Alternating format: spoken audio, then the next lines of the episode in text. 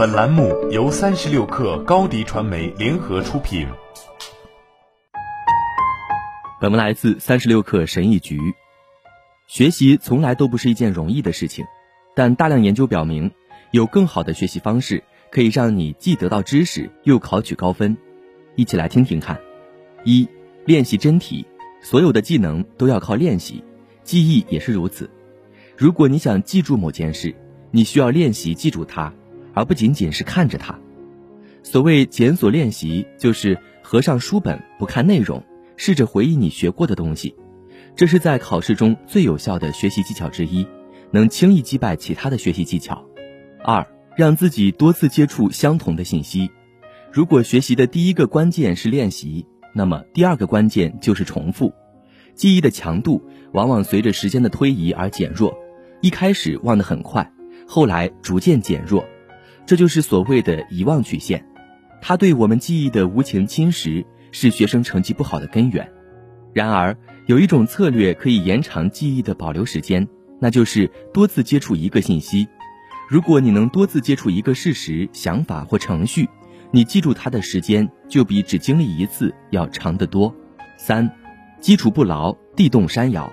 复杂的技能是由简单的部分组成的。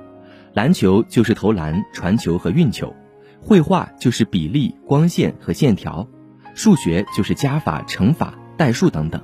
学习的一个挑战是，当基本部分没有完全掌握时，快速完成更复杂的技能是不可能的。研究人员称之为认知负荷，并指出这是学习硬技能的主要障碍。直接指导是迄今为止研究过的最成功的教学方法之一。它的主要方式是确保在进行更困难的任务之前，先掌握核心技能。四，在准备好之前，先测试一下你学到的知识。大多数学生都知道，如果想要深入学习，他们终归要测试自己所学到的知识。一项聪明的实验发现，那些本来会选择被动复习的学生，在被迫做练习时表现得更好。其他研究表明，在学习之前先做个测试，可以更好地促进学习。五，放慢脚步，更好的理解。没有什么比听完课之后一脸懵更令人沮丧的了。你知道你需要理解才能继续学习，但你却无法把握所学的知识。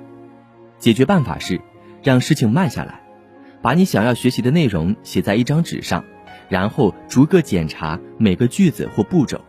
通过把一些问题写在纸上，你可以释放你的工作记忆空间，来查看你需要的其他内容。六。弄清楚是什么让你困惑了。如果你已经放慢了进度，但仍然卡住了，那该怎么办？在这种情况下，你需要翻转问题，不要试图一下子理解所有的想法。你需要问问自己，为了理解它，自己还缺少什么？理解困难的部分是一项艰难的工作，但它最终能比死记硬背节省更多的时间。七，避免多任务处理。多任务处理并不适合人类。当我们同时处理多个任务时，我们的大脑会在不同任务之间快速切换，上一项任务的内容会在我们的脑海中停留一段时间。即使我们在做新任务，这种认知残余物会使我们的脑袋转得更慢，并使学习变得更加困难。解决办法是，让你的手机静音，关闭电子邮件，移除干扰你的噪音。你应该避免播放有歌词的音乐，器乐效果更好。但安静的音乐效果更好。八，不要离现实太远。许多研究表明，在一种背景中学到的东西，往往不会转移到其他背景中去。其中一些原因可以归咎于学生一开始没有深入学习知识，通过获得肤浅的理解，很难抽象出事物背后更深层次的原则。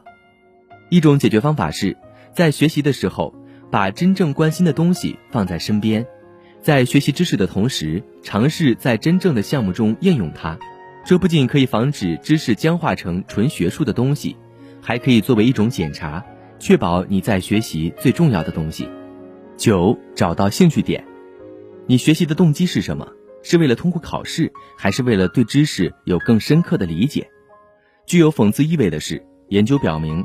具有后一种动机的学生，比那些只以通过考试为目的的学生在测试中表现得更好。真正的兴趣是不能伪装的，但却是可以培养的。如果你能找到一个对知识感兴趣的理由，而不仅仅是一个分数，那么你通常会既得到知识，又考取高分。